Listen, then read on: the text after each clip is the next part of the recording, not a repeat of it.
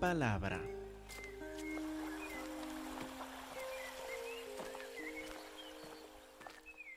Hermanos, por favor, abren sus Biblias a Gálatas capítulo 5.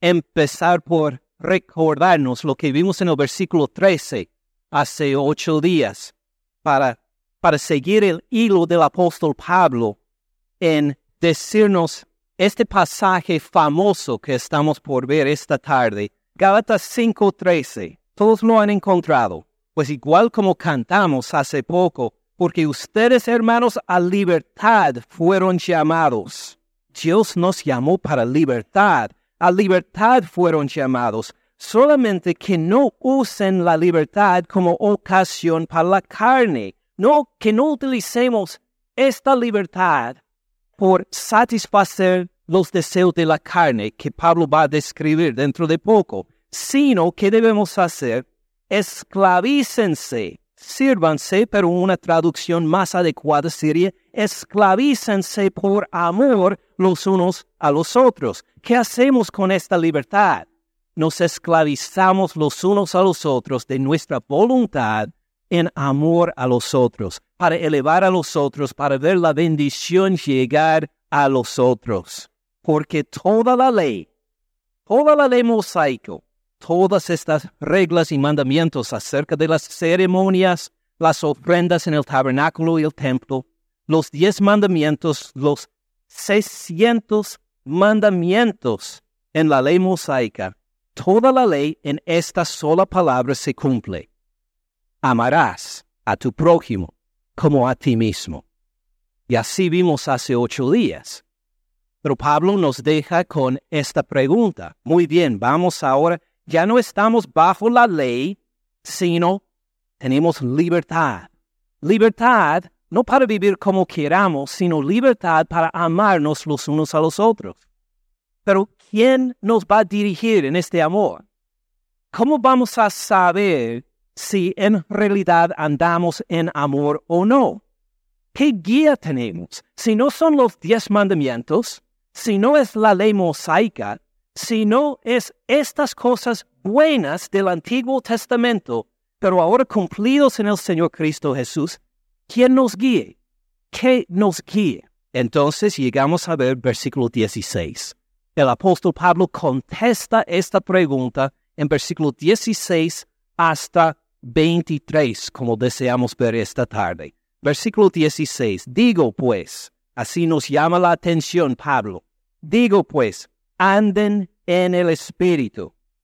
Ya no estamos bajo la ley, no estamos bajo los diez mandamientos, pero sí estamos bajo alguien. Estamos bajo el Espíritu Santo. Por eso anden en el Espíritu. Ahora, vamos primero a examinar bien el vocabulario que tenemos en este mandato. Anden en el Espíritu. Eh, ¿Quién es el Espíritu? ¿En quién estamos andando? ¿Está hablando de que ah, ando en mi espíritu? ¿Ando en el espíritu de ustedes?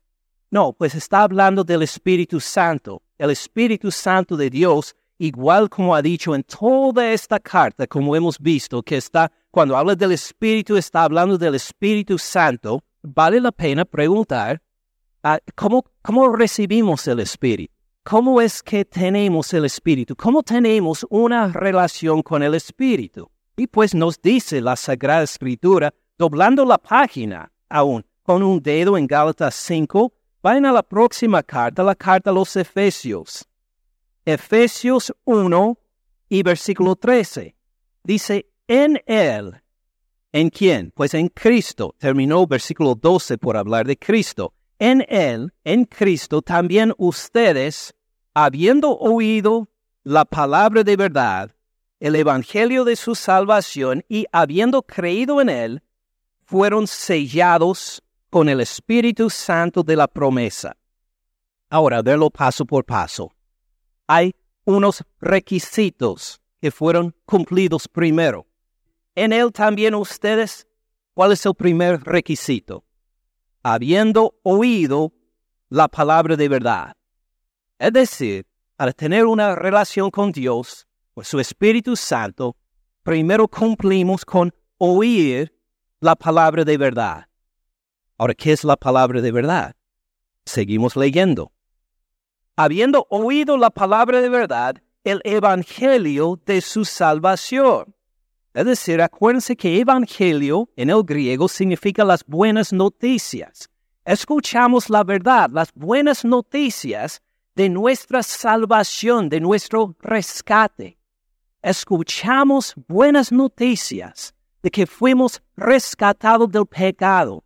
¿Por qué medio? Por Cristo Jesús, que murió en la cruz por nosotros, que murió en la cruz, que derramó su sangre por todos nuestros pecados y que resucitó de los muertos al tercer día, demostrando su victoria sobre la muerte, su victoria sobre nuestro pecado también. El que reina en lo alto, ahora que ascendió al Padre, el que vuelve por nosotros. Cuando escuchamos estas buenas noticias, ya cumplimos la primera parte, habiendo oído la palabra de verdad, el Evangelio de su salvación, pero hay otro requisito, ¿verdad? Que dice, y habiendo qué? Habiendo creído en Él. Es decir, que uno no reacciona por desear, pues qué interesante.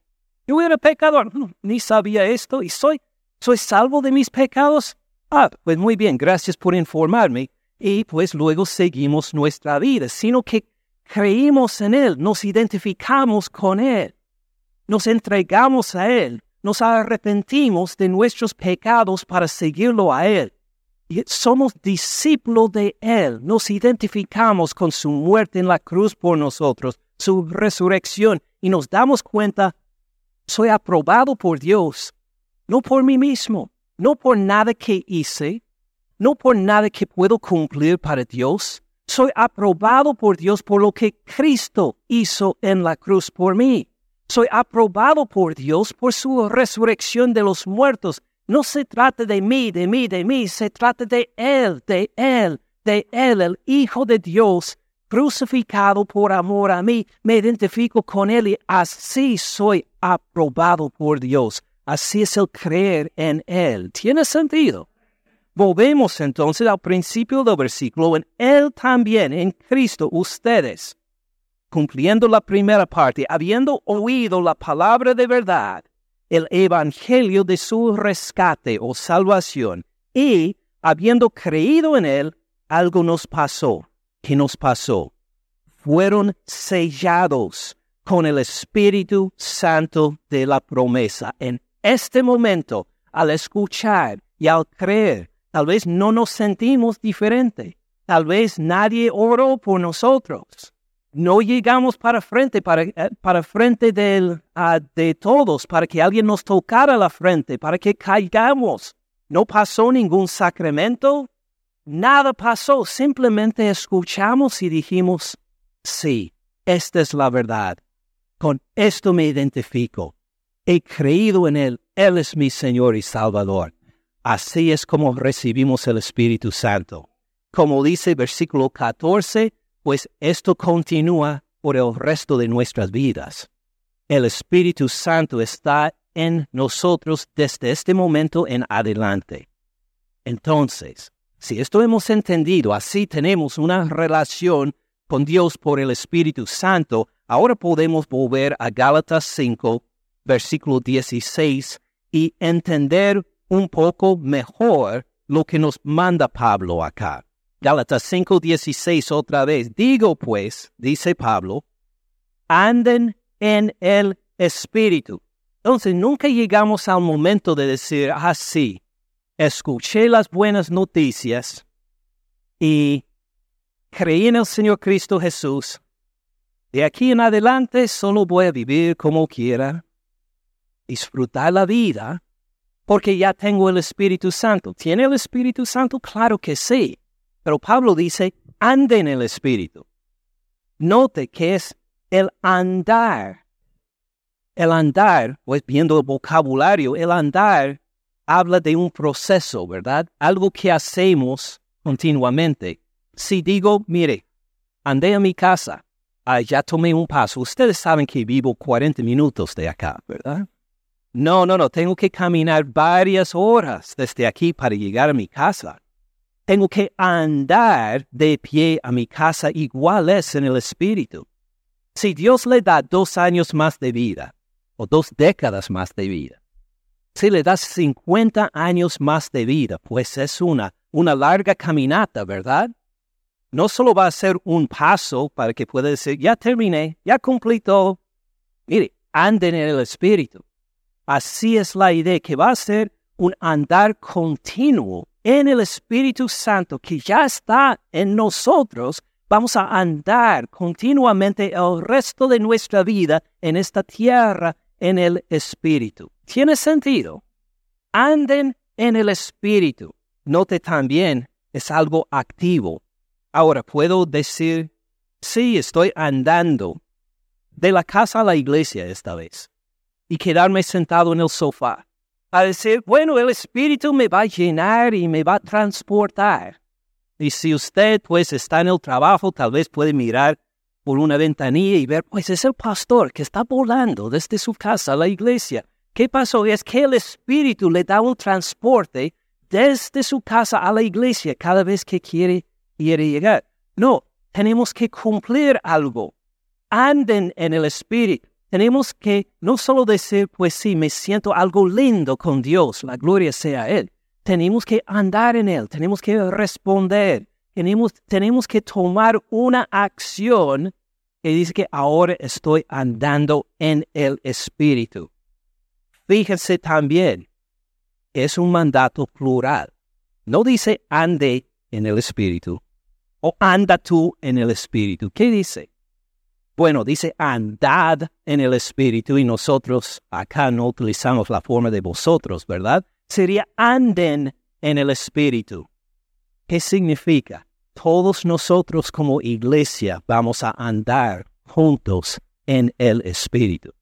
O claro, nos toca individualmente a cada uno de nosotros en nuestra relación con Dios andar en el Espíritu. Pero lo que Pablo nos manda acá es que ustedes, los Gálatas, o ustedes, la Iglesia Bautista la Fe en Cristo, ustedes anden en el Espíritu. Son un cuerpo, ustedes son salvos por la gracia de Dios. Ya tienen el Espíritu Santo entre ustedes, ahora anden en el Espíritu. ¿Tiene sentido? Hay bastante acá lo que nos enseña el apóstol Pablo acerca de cómo vamos entonces, ¿se acuerdan? Versículo 14, ¿qué vamos a hacer? Versículo 14, porque toda la ley en esta sola palabra se cumple, amarás a tu prójimo como a ti mismo. ¿Cuál será nuestra meta en andar? Amarnos los unos a los otros en el Espíritu. Anda en el Espíritu quiere decir que vamos a andar con una meta.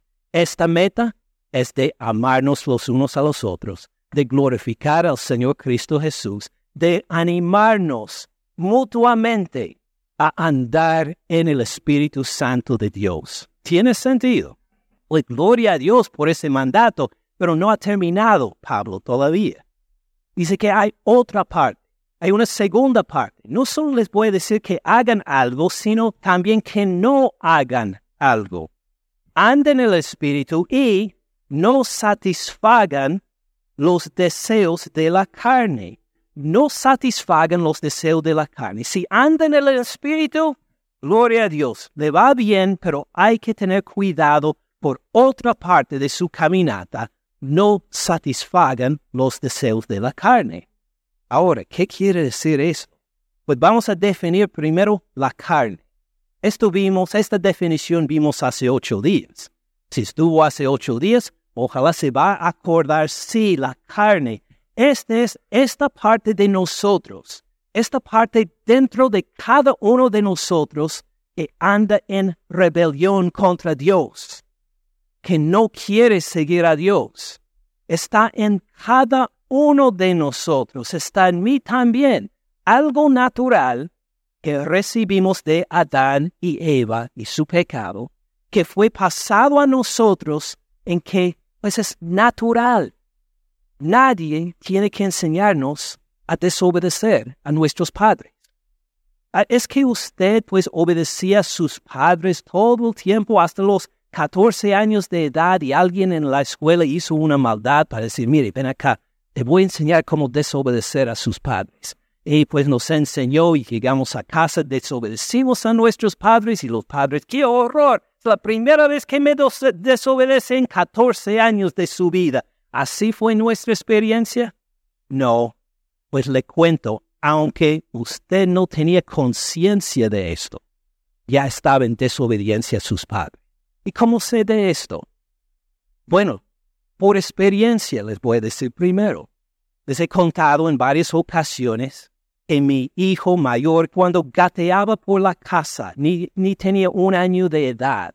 Decidimos Janet y yo que no vamos a ser de los que, uh, de los que levantan todos los envases, todas las cosas uh, preciosas de la casa a un lugar más alto para que no lo toquen los niños. En cambio, vamos a entrenar a nuestro hijo que hay ciertas cosas que sí se puede tocar, otras cosas que no se debe tocar. Entonces, pues, él apenas empezaba a gatear y quería agarrar un florero. Y le dije, Benjamín, no. Entonces él puso de nuevo la mano cerca así y empezó a gatear en otra dirección. Y bien, está aprendiendo a obedecer. Pues la segunda vez, igual. Ya cuando tenía siete meses de edad, me acuerdo que gateó para el florero. Lo miré y le dije, Benjamín, no. Y él me miró y lo agarró para decir, ¿qué vas a hacer? Ni hablaba todavía, pero ya sabía cómo desobedecer. ¿Cómo pasó esto? ¿Es que había otro bebé en la guardería que le enseñó cómo desobedecer a los hijos? No, es algo natural, no solo en él, sino en todos nosotros, incluso para mí. Esta es la carne. Esta es nuestra naturaleza pecaminosa. Resiste la autoridad, resiste a Dios, anda en rebelión contra Dios, no quiere someterse a nadie, quiere buscar lo suyo, quiere salir adelante por sí mismo, anhela tener la libertad en mal sentido, la libertad de cualquier restricción para hacer lo que quiera, esta es la carne. Y dice Pablo, no satisfagan los deseos de la carne. Porque aun siendo cristianos, aun siendo salvos por la gracia de Dios, todavía está esta influencia de la carne en nosotros que se va a quedar hasta que vuelva el Señor Cristo Jesús por nosotros, cuando nos da nuestros nuevos cuerpos resucitados de los muertos o transformados en su segunda venida, cuando nos da estos nuevos cuerpos, ya no vamos a tener esta naturaleza pecaminosa, no vamos a tener la influencia de esta carne, vamos a anhelar y poder cumplir perfectamente la voluntad de Dios. Anhelamos este día, pero mientras tanto estamos, sí, con el Espíritu, andamos en el Espíritu, pero tenemos que tener cuidado de la carne. No satisfagan los deseos de la carne, porque la carne pues va a resistir al Espíritu. Y fíjense que esta batalla lo describe de esta manera. No satisfagan los deseos de la carne, es el tiempo presente. Y en el griego, la lengua en que escribió el apóstol Pablo, y al escribir un mandato en el presente, quiere decir que va a ser constante. No va a ser una decisión, como pues ven acá para frente de todos y digan, repitan por favor, que no voy a fumar más, no voy a tomar más alcohol, no voy a fumar más, no voy, aleluya, estás libre, no satisfagan. La idea es que sabe lo que va a pasar en una semana, en un mes, en un año. Este deseo va a volver. Me contó alguien cuando dejó de fumar, le costó tres años, tres años para dejar de hacer esto, de poner la mano en el bolsillo, porque estaba acostumbrado automáticamente de sacar los cigarrillos del bolsillo en la camisa. Dijo, por tres años tenía que trabajar para romper este hábito, porque al hacerlo, aún simplemente para sacar algo sin pensar, era algo automático. Así es nuestra maldad, la maldad que sea, el pecado, la inmundicia que sea. Nos llega a ser tan automático que a veces decimos una mentira y decimos, pues, ¿por qué mentir? No hubo motivo. ¿Por qué dije esto? ¿Por qué chismeé? Los otros estaban chismeando y me metí también. Por favor, ¿cuándo voy a dejar este cuerpo de muerte? Hay buenas noticias. Anden en el Espíritu. El que está en usted es más fuerte que su carne. Anden en él. No satisfagan los deseos de la carne. Va a ser una lucha constante pero mientras anda en el Espíritu va a tener más y más y más victoria sobre los deseos de la carne. Seguimos al versículo 16, porque el deseo de la carne, fíjense que el apóstol Pablo cambió del plural los deseos hasta el singular, porque el deseo de la carne. ¿Por qué? Porque en realidad pues la carne tiene muchos deseos diferentes, pero viene de un raíz, viene de una fundación, viene de la misma fuente, es el egoísmo. Y básicamente queremos hacer lo que queremos hacer. Queremos dirigir nuestras vidas, queremos ser Dios en nuestra propia vida. O si necesitamos a Dios cada de vez en cuando, cuando estamos en problemas, podemos decir, por favor, Señor, ayúdame, Ayúdame a seguir siendo grosero, ayúdame a seguir haciendo todo lo malo como estoy acostumbrado. Te prometo que voy a cambiar, pero ayúdame un poquito. Él nos ayuda por su gracia. Decimos, gracias, gracias, voy a continuar en mi camino. Feliz ahora viviendo como quiera yo. Desafortunadamente, cuando no conocemos al Señor Cristo Jesús, así actuamos. Reconocemos que Dios existe, pero queremos vivir a nuestra manera esta rebelión contra Dios, esta soberbia, este egoísmo es el deseo de la carne. Si queremos reducirlo a lo más esencial y está en cada uno de nosotros. ¿Y qué hace? Versículo 17. Porque el deseo de la carne es contra el espíritu. Nuestra, a nuestra carne no le gusta que ahora mora el Espíritu Santo en nosotros reconoce que el Espíritu Santo no se pone de lado para decir a la carne, ahora tú gobiernas. Está bien, soy recién llegado acá en este cuerpo, entonces voy a dejar que tú gobiernas esta persona y pues te voy a aconsejar cada vez en cuando. El Espíritu no hace eso. El Espíritu es Dios. El Espíritu es la tercera persona de la Trinidad. Tenemos un Dios en tres personas, el Padre, el Hijo y el Espíritu Santo. El Espíritu Santo es la presencia de Dios mismo. Él tiene autoridad. No tiene que pedir nuestro permiso para algo. Entonces, el deseo de la carne, la carne reconoce ya no gobierno este cuerpo, ya no gobierno esta mente ya perdí autoridad acá porque hay alguien más fuerte acá, el Espíritu Santo de Dios, pero todavía lucha. Todavía dice, pues voy a hacer todo lo posible para que no venga este domingo a la iglesia. Voy a hacer todo lo posible para que no abra la Biblia. Voy a hacer todo lo posible para que la Biblia se quede en un estante, una tapa de polvo encima. Una tapa de polvo en que se puede escribir las letras condenación. Así quiero que sea y voy a luchar para que resista la palabra de Dios, para que se aleje de, del rebaño del Señor, para que no escuche la palabra predicada. Así hace nuestro espíritu, nuestra carne. Disculpe, el deseo de la carne es contra el espíritu, pero sabe, hay esperanza según el resto de este versículo. El del espíritu es contra la carne el Espíritu Santo muere en nosotros y dice, ¿sabe carne? Tú no tienes autoridad ya. Tú te tienes que callar. Yo ahora voy a dirigir la vida de esta persona. Yo voy a decidir qué hace. Yo lo voy a dirigir. Yo le voy a animar a vencerte, a decidir que vale más andar con el Señor Cristo Jesús que a solas.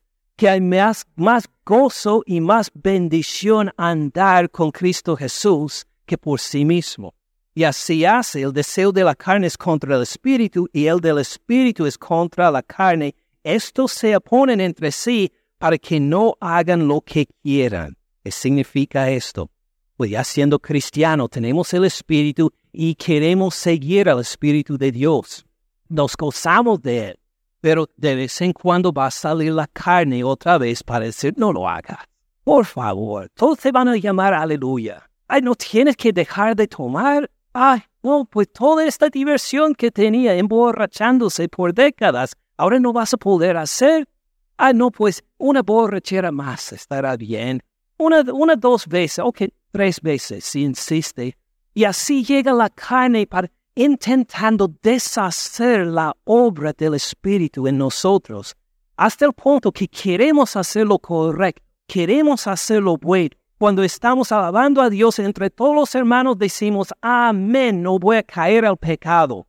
Pero la carne va a esperar su oportunidad para decir mañana o en unos días, ¿no sería mejor dormir tarde hasta las 5 de la tarde este domingo que viene? ¿No sería mejor? Y pues la carne entonces obra en contra los deseos del Espíritu, hasta en contra nuestros deseos, cuando pensamos claramente según la palabra de Dios.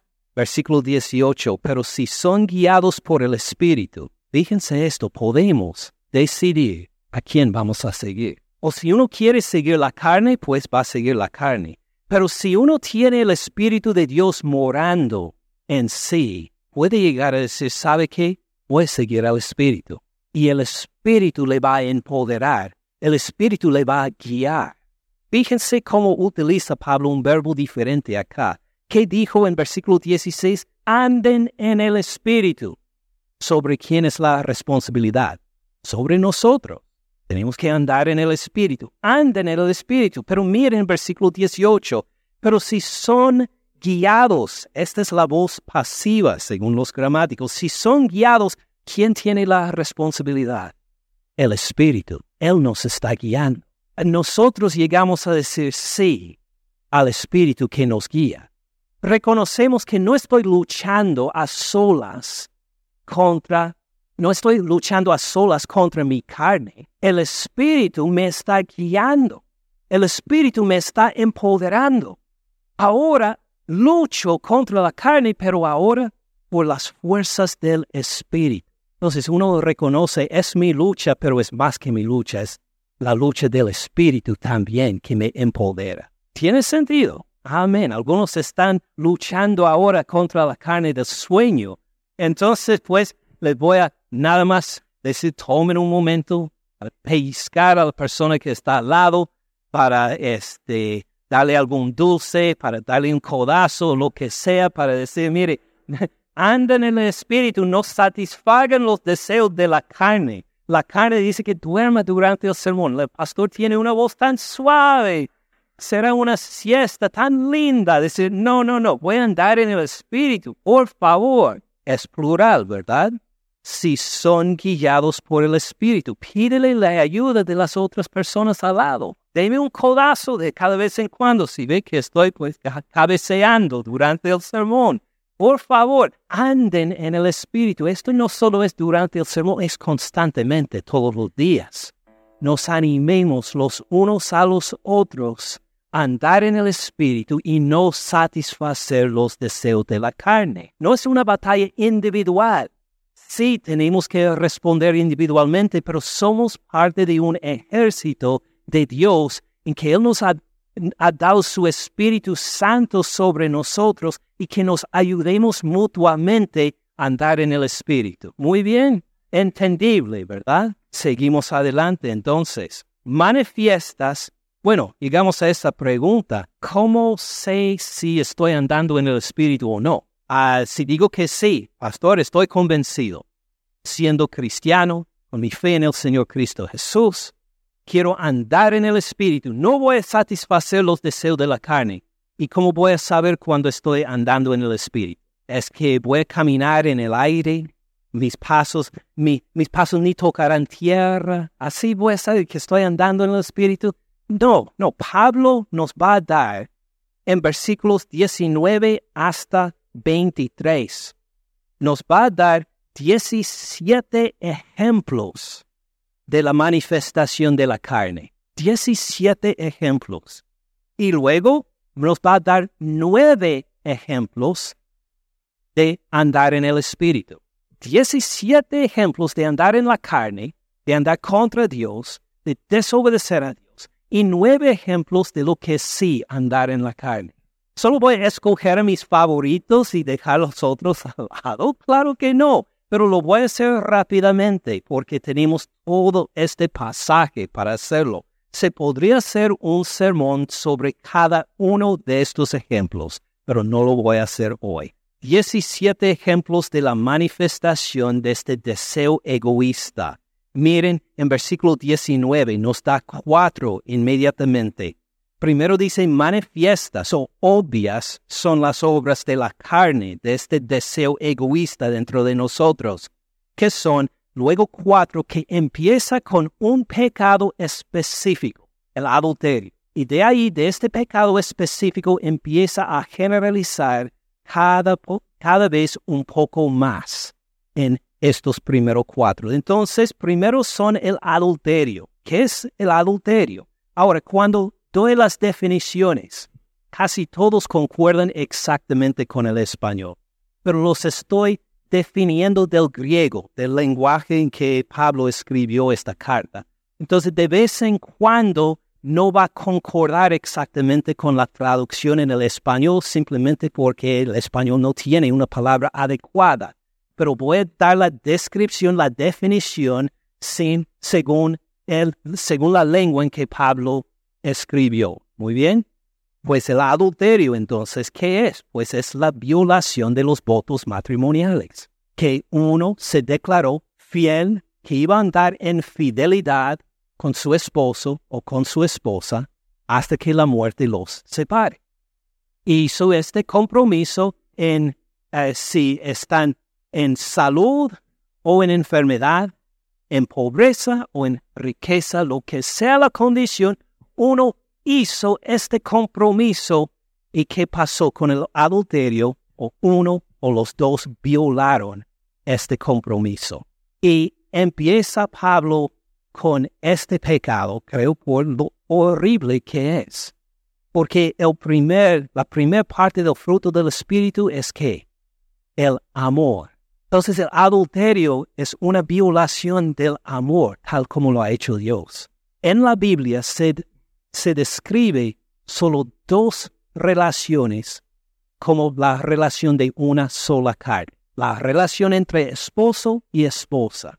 Se describe en la Biblia cuatro o cinco veces como la relación como una sola carne. Oh, y hay otra relación descrita como una sola carne, la relación entre Jesucristo y nosotros, su iglesia. Así, fíjese, el matrimonio nos dio Dios para darle un retrato del amor de Cristo por nosotros.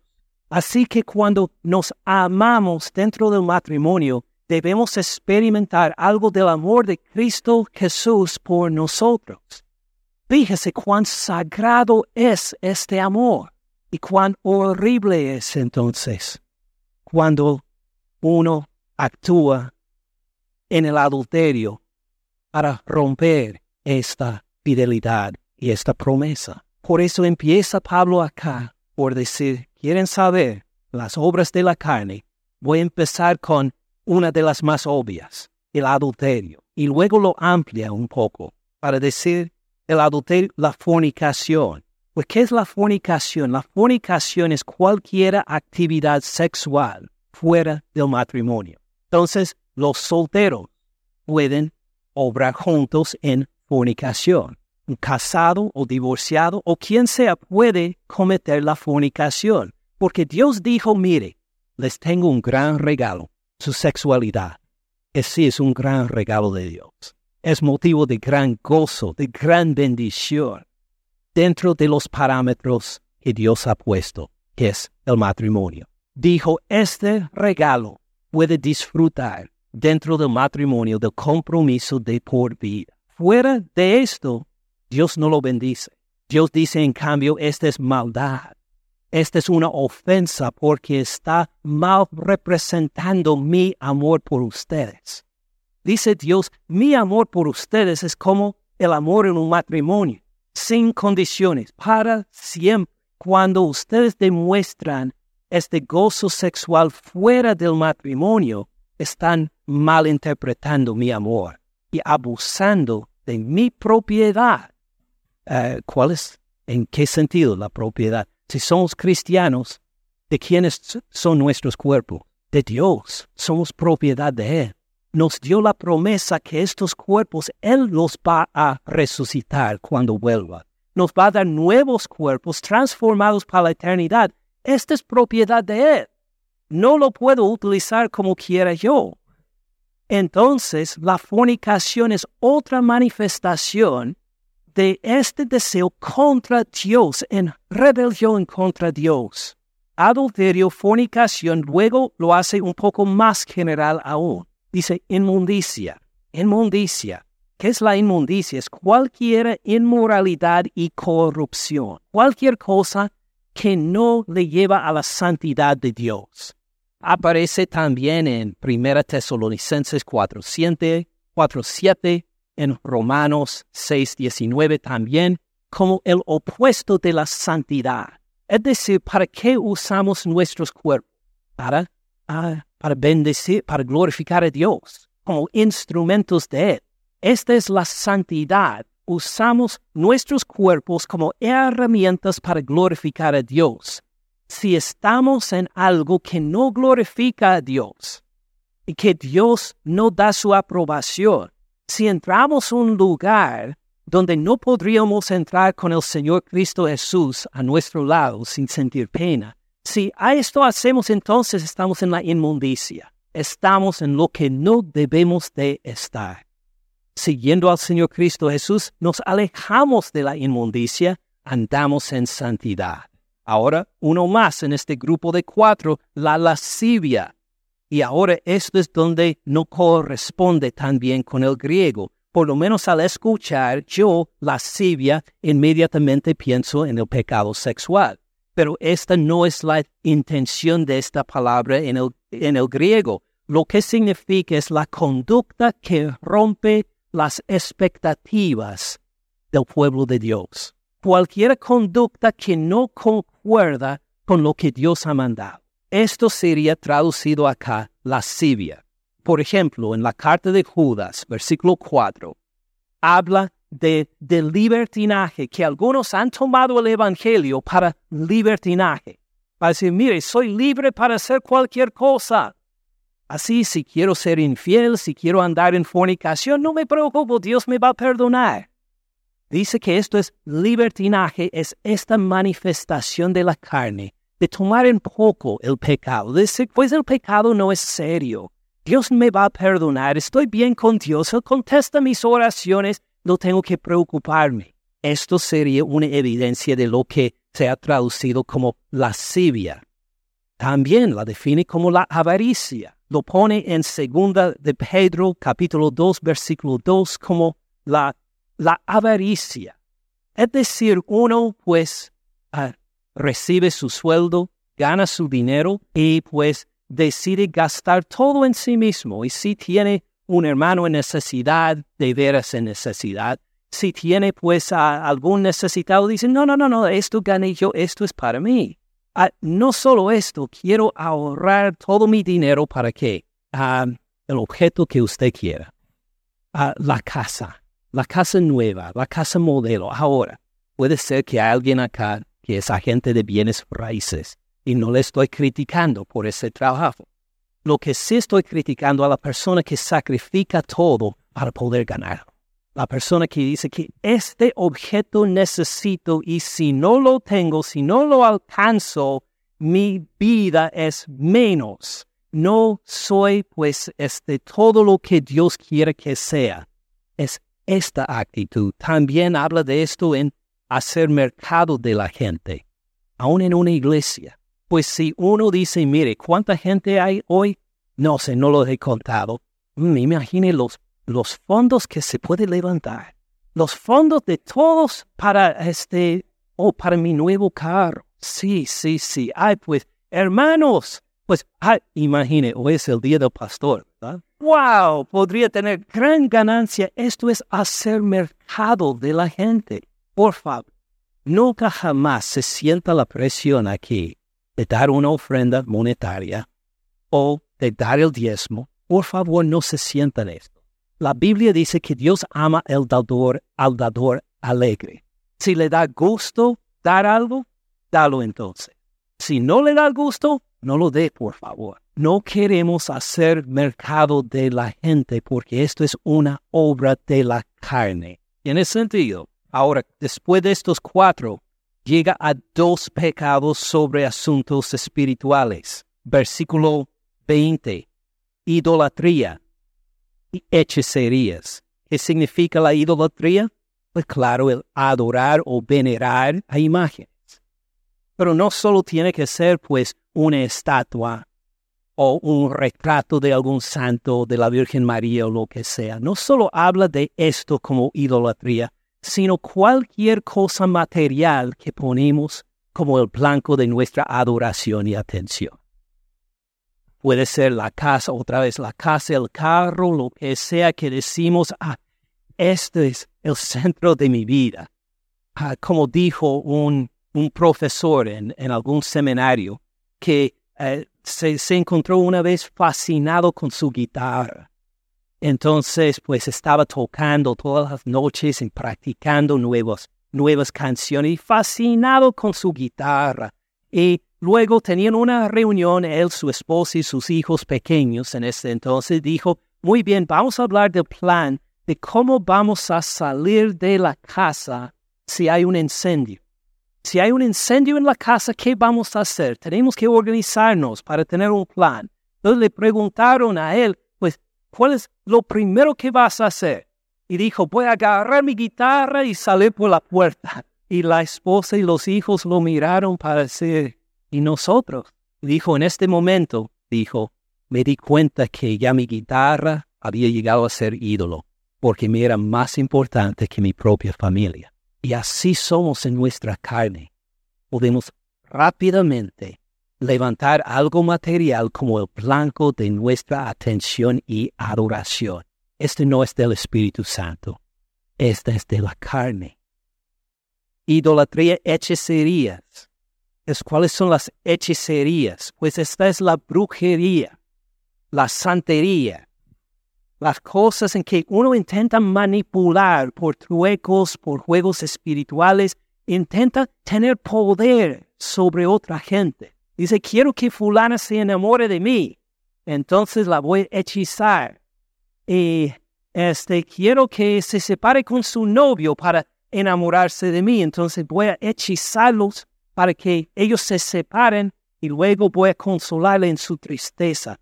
Toda esta clase de manejo de las cosas espirituales por medio de objetos, por brujería, por santería, estos son hechicerías. Viene de la carne, no es del Espíritu de Dios. Luego sigue con, sigue con nueve pecados acerca de las relaciones interpersonales. Entonces podemos nosotros llegar a ver esta lista y decir, mire, lo más fuerte para Pablo es el pecado sexual. Pues sí, claro, es importante, pero pasa más del doble de las veces hablando de las relaciones interpersonales. De esta forma, empezamos con enemistades, idolatría, hechicerías, enemistades. ¿Qué significa? Es una actitud de inconformidad o de separación contra Dios y contra los otros. Uno hace definiciones para decir yo no soy de ellos, sino que soy de estos. Ahora estamos hablando en el cuerpo de Cristo también, entre los Gálatas o entre nosotros. Sería decir, gracias a Dios, nunca he escuchado esto. Ahora imagínense que usted es argentino y dice que sabe, pues ah, prefiero estar con los argentinos en esta iglesia. Ah, sí, sí, sí, todos son hermanos en Cristo Jesús, pero sabe que los otros no tienen el mismo nivel de educación que nosotros, no tienen el mismo nivel de, de desarrollo personal, que conozco al Señor desde más tiempo y eh, empezamos a poner definiciones para decir, no soy parte del resto del cuerpo de Cristo Jesús. Esto se llama enemistad no viene del Espíritu Santo, viene de la carne. Luego dice homicidios. ¿Qué significa? Ah, no, disculpe. Versículo 20. Pleitos. Pleitos. ¿Qué significa pleito? Son las competencias y discusiones, especialmente sobre la palabra de Dios. Es decir, especialmente sobre la ley del Antiguo Testamento. Y uno dice, hay que interpretarlo y aplicarlo de esta forma. Y otra persona dice, no, no, no, no, no, esto es incorrecto, hay que aplicarlo y hacerlo de esta forma. Y luego hay discusiones, pleitos entre hermanos. Estos, a esto se refiere. Esto no viene del Espíritu. Esto viene de la carne, es evidencia de la carne. Hasta algunos, según 1 Corintios 1.11, se pusieron al lado de sus pastores favoritos. Algunos dijeron, yo soy de Pablo. Otros dijeron, yo soy de Pedro. Otros dijeron, yo, yo soy de Apolos. Y hasta otros más santos, pues, yo soy de Cristo. Entonces, esta pelea como de competencia entre la gente por decir, este es mi pastor favorito o este otro es mi teólogo favorito. Esto no viene de Dios. Esto viene de la carne, de querer dar el reconocimiento carnal a la gente. También sigue celos. Enemistades, pleitos, celos. Ahora, ¿qué es el celos? No es el enojo por una infidelidad sospechada. Cuando la Biblia habla del celos en el Nuevo Testamento, por lo menos, no está hablando de que ah, sospecho que mi novia me, me es infiel. Este no es celos, según la Biblia. El celo, según la Biblia, es el enojo, la amargura por los éxitos de otra persona. Ve que otra persona ha tenido éxito. Dios ha bendecido a otra persona. Y dice, ¿y dónde está mi bendición? No es justo que esta persona siga adelante, sino que yo debo tener mi, mi bendición también. Pues esta es evidencia de, la carne. Así reaccionaron a Pablo cuando él predicó la palabra de Dios en una sinagoga en Hechos capítulo 13. Los judíos vieron que, mire cuánta gente llegó a la sinagoga hoy. Empezaron a sentir celos. Entonces cuando Pablo predicaba, ellos contradecían. Cuando él predicaba, ellos decían, esto no es correcto. Y eran motivados por este celos de decir por la carne, no por el espíritu, este está equivocado. Deben poner atención en mí, en nosotros, en nuestro lado. Esto no viene de Dios. Luego dice las iras. Enemistades, pleitos, celos, iras. Iras habla del enojo intenso. Pero fíjense que no dice ira. ¿Qué dice? Iras, plural porque hace referencia a unos episodios de ira, de enojo, en que uno se explota y grita, en que uno pega la pared o peor pega a otra persona, en que uno se enoja tanto y que explota de ira. Estos eventos, como son plurales, se describe como iras. Pero también acuérdense que la ira se manifiesta de dos formas principales. ¿Se acuerdan? Hay la ira que explota y también hay la ira que se encierra. Cuando la persona dice, no voy a comunicar más, voy a cerrar la puerta, no voy a hablar contigo por una semana, por un mes, por un año, por una década. Cuando dice que me encierro de todos, no me hablen, es otra manifestación de la ira.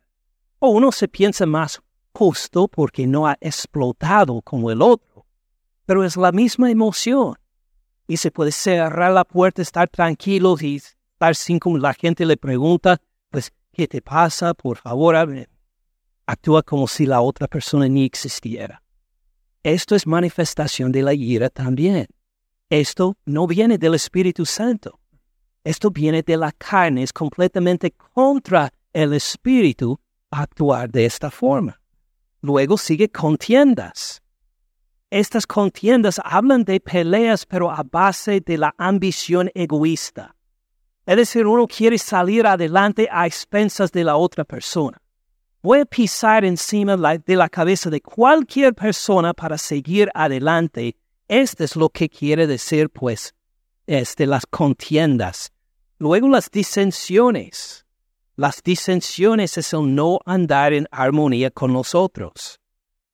Es decir, que no voy a andar en armonía con los otros, en cambio voy a buscar algo que nos separe. Voy a buscar algún motivo para decir que aunque somos salvos por la gracia de Dios, hay una diferencia entre nosotros que no podemos cruzar. Las disensiones son el buscar motivo para separarse. Ahora, para definirlo bien, según la palabra de Dios, ¿hay razones legítimas para separarse de la gente? Sí, claro.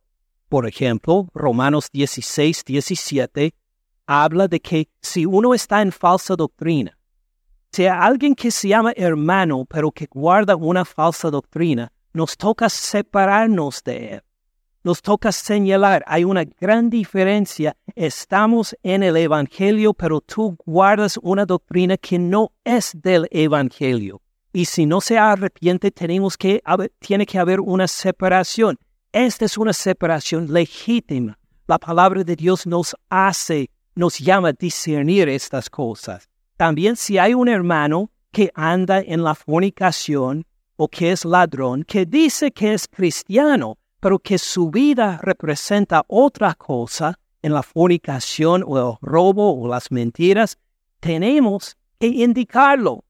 Para decir, mire, no estás portando como hermano no estás portando como hermana. Tiene que haber una separación. Usted no es de nosotros. Es otra vez una separación legítima. La palabra de Dios nos llama a esto cuando se trata de doctrina, cuando se trata de la forma de vivir, pero es ilegítimo, diríamos, cuando es por un disgusto, si es por un desacuerdo, si es por alguna ofensa.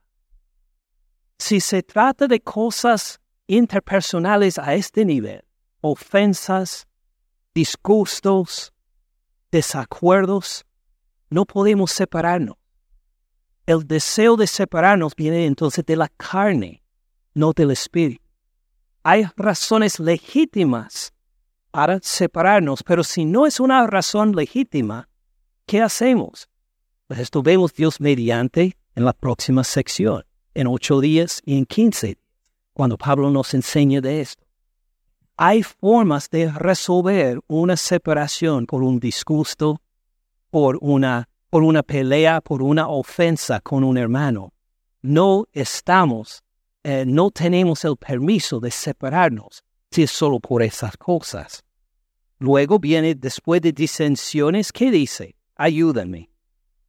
Herejías, estamos a final del versículo 20, herejías, que ya se ha separado uno y se ha formado una secta, que ha dicho, mire, estoy guardando una falsa doctrina a tal punto que ya no hay comunión entre nosotros. Se podría incluir los testigos de Jehová en esto, los mormones, los adventistas del séptimo día y otros que guardan una doctrina que no es del Evangelio. También, luego sigue envidias envidias. Esto es lo que sintieron los sacerdotes cuando crucificaron al Señor Cristo Jesús. Los sumos sacerdotes judíos cuando lo entregaron a Poncio Pilato, pues le dijeron que, que anhelaban el amor de, de la multitud. Antes de Jesús ellos tenían el respeto de la multitud. Ellos tenían todo el amor de la multitud. Cuando llegó el Señor Cristo Jesús, ¿qué pasó? Jesús podía andar en el desierto y las multitudes iban a él. Entonces, cuando tuvieron la oportunidad, por envidia, decidieron matarlo. Pues esta es cuando uno ve la bendición a otro hermano. Un hermano que desarrolla su don espiritual y dice, me deben poner atención a mí. No puedo celebrar el don, que tiene. No puedo celebrar la bendición que ha recibido. En cambio, esta bendición merezco yo. Esta es envidia. Luego, homicidios. Homicidios, ¿qué significa? ¿Saben? Significa homicidio. El matar a otra persona. Pero lo vamos a extender. El asesinar la reputación de otra persona. También es evidencia de la carne. Esto no viene del Espíritu Santo. Luego, hay dos palabras sobre el, exceso, las borracheras, las orgías. Ahora las borracheras, ¿qué significa? El reunirse con otro para tomar unos tragos. Tal vez tiene la intención de emborracharse, tal vez no. Tal vez tienen la intención de endrogarse, tal vez no. Pero la idea es que se reúne no para glorificar a Dios, no se, se reúne sin ninguna relación con Dios, solo quiere relajarse y tomar unos tragos juntos. Esto se llama la Biblia borrachera.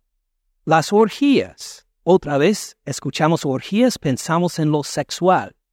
Pero esta palabra habla de mucho más. Habla de una fiesta en exceso, de cualquier clase.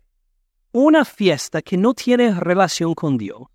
Una fiesta en exceso y a que hasta todo pueblo puede ir. Puede ser el día de del santo en algún pueblo.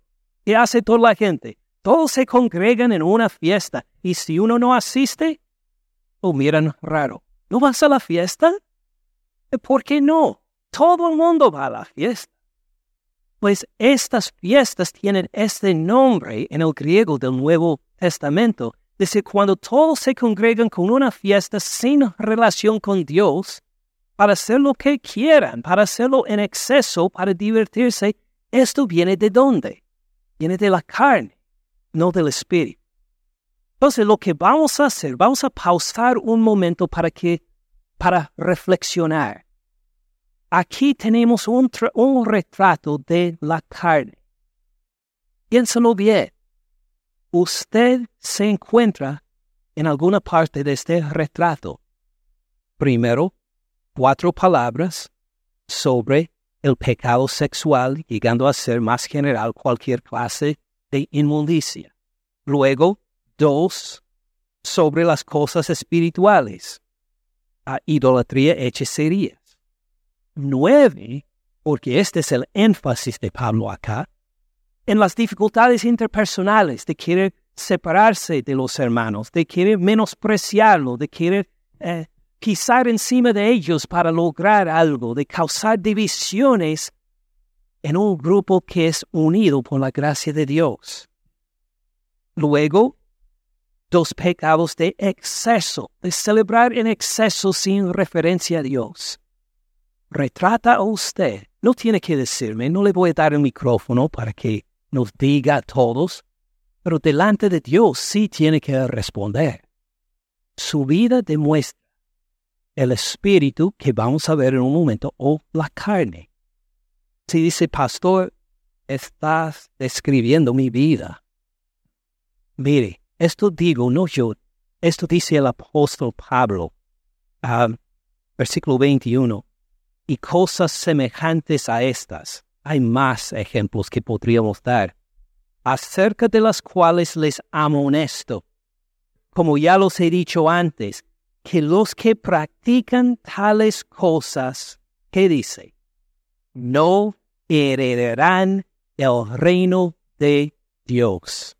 Si su vida se caracteriza por el adulterio, por la fornicación, por las envidias, por las iras, las explosiones de iras, por encerrarse y no comunicarse con los demás cuando se siente molesta, cuando si su vida se se caracteriza por salir con los amigos a tomar unos tragos o pues a tener fiestas en exceso, si su vida se, se caracteriza por herejías, por disensiones, mire, usted no tiene parte en el reino de Dios. No se engañe. Aunque se llame cristiano, aunque diga, pero yo, yo, yo fui bautizado. Ah, pero Dios contesta mis oraciones. Pero mire, todos los domingos estoy en la iglesia. Si su vida se caracteriza de estas cosas, no tiene parte en el reino de Dios. Si Jesucristo volviera ahora mismo para decir, ya se acabó este mundo, todos los que entran en mi reino van a disfrutar el reino de paz, él le dijera, y si tú le dices, pues sí, gracias, pues andaba en fornicación, en celos, en pleitos, en enemistades, pero tú me perdonaste, ¿verdad? Diría Jesús, no te conozco, no te conozco, porque esta forma de vivir no viene de mí, perteneces a otro reino, perteneces a la condenación. Hablamos de cosas serias. Andan en el espíritu, no satisfagan los deseos de la carne por favor, los que satisfacen los deseos de la carne no tienen parte en el reino de Dios. Esto se queda claro. Ahora los cristianos, en cambio, los que hemos confiado en el Señor Cristo Jesús, los que reconocemos que no somos grandes, sino nuestro Señor Cristo Jesús es grande. Él murió por nosotros en la cruz. Él nos ha dado su Espíritu Santo y andamos entonces en el Espíritu. ¿Cómo es nuestra vida? ¿Qué vamos a ver en más evidencia en nuestra vida? Acuérdense, nos dio nueve, brevemente. Primero, el fruto del Espíritu. Fíjese que está todo unido. Todo está unido. lo que manifiesta el Espíritu en nosotros. El fruto del Espíritu es, primero, ¿qué dice? Amor. Algunos lo leyeron, a ver si todos. El fruto del Espíritu es, es el más excelso de todo. Esto es superior a cualquier don espiritual. Debemos desear los dones espirituales, según 1 Corintios. Pero ¿qué es lo que supera todos los dones? El amor.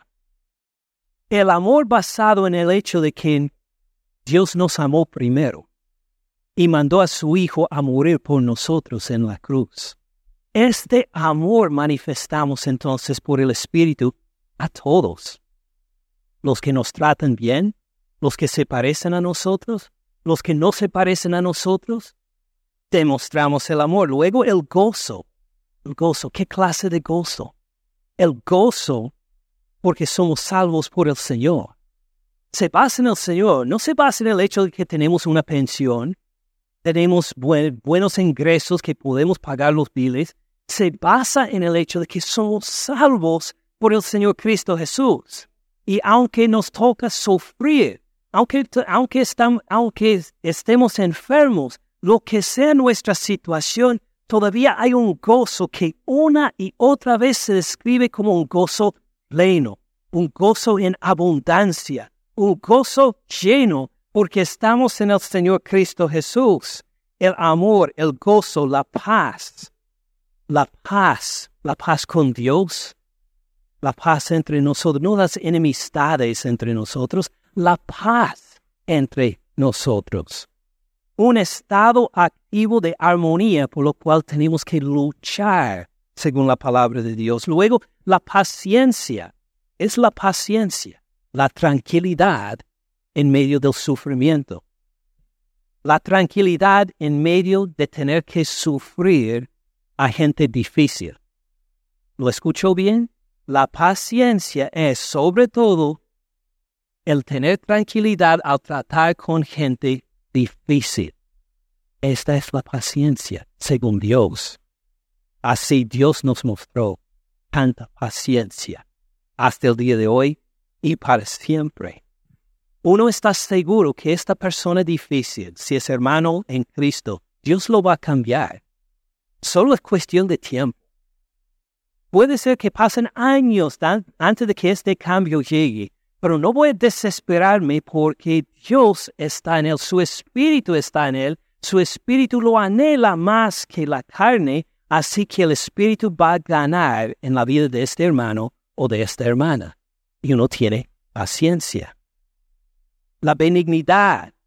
Esto es el servirles a los otros, el serle útil a los otros, el beneficiar a los otros, ser generoso a los otros, servirles rápidamente. Esta es la benignidad, la bondad, un interés activo en el bienestar de todos los demás. Un interés activo no en que yo salga adelante, en que los otros salgan adelante. Decir, mi propósito en esta tierra no es ganar todo lo que pueda y luego morir. Mi propósito en esta tierra es bendecir a los otros y hacer que los otros tengan una vida mejor. Tiene sentido. Luego, mansedumbre, el poder gobernar, pero sin ser impresionado por sus propios logros. El ser humilde.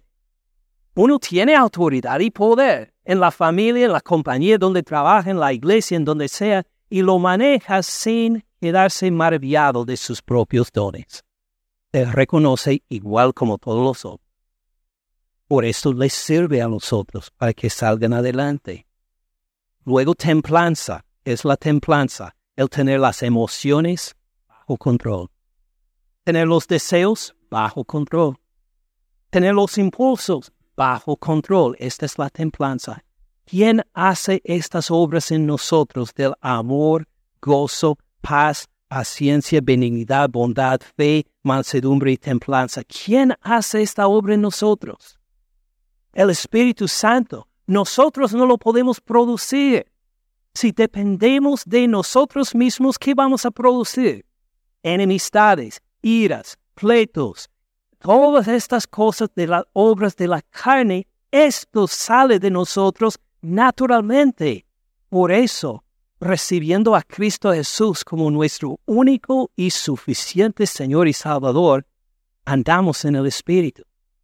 Manifestamos el amor, la paz, la paciencia y lo demás.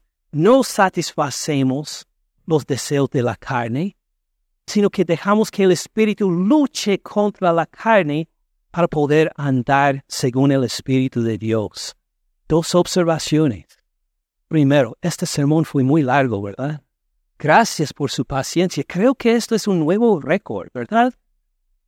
Sí, sí, sí, están de acuerdo los hermanos. Este es un nuevo récord, pero es tan urgente. Mire, su vida es representado más por el retrato de la carne o por el retrato del espíritu. Es una cuestión no solo de vida y muerte, de vida eterna o condenación eterna. ¿Cuál de estos retratos representa mejor su vida? Si usted me dice, estoy en la carne, estoy en la carne, sin duda, la carne me caracteriza, arrepiéntese lo más pronto posible, no espere ni un momento más. Tome el tiempo cuando oro, ahora mismo, decir, Señor, me arrepiento, confío en ti, Cristo Jesús. Tú eres mi Señor y Salvador suficiente. Confío en ti, sálvame, rescátame. No quiero seguir andando en un camino hacia la perdición. Rescátame, por favor. Permite que Él responda. Si usted dice, pastor, sabe, veo el fruto del Espíritu en mí Ah, no porque soy grande, tan fácil es identificarme con la carne, que por los años he conocido al Señor Cristo Jesús, me está cambiando. Hasta por los meses, tal vez, por las semanas que conozco al Señor Cristo Jesús, veo que me está cambiando, que ahora brota en mí un amor, una paz, una tranquilidad en relación con los otros que no tenía antes. Digo no a los deseos carnales para andar en la santidad. Veo que me está cambiando, no estoy perfecto, pero veo Él está obrando en mí. Digo, hermano, hermana, gloria a Dios, ande en el Espíritu y no satisfaga los deseos de la carne. Y juntos como iglesia, que nos animemos los unos a los otros hacer exactamente esto. Ande en el Espíritu. No satisfagan los deseos de la carne. Gracias por escuchar al pastor Ken en este mensaje. Para más recursos, visite caminandoensupalabra.org.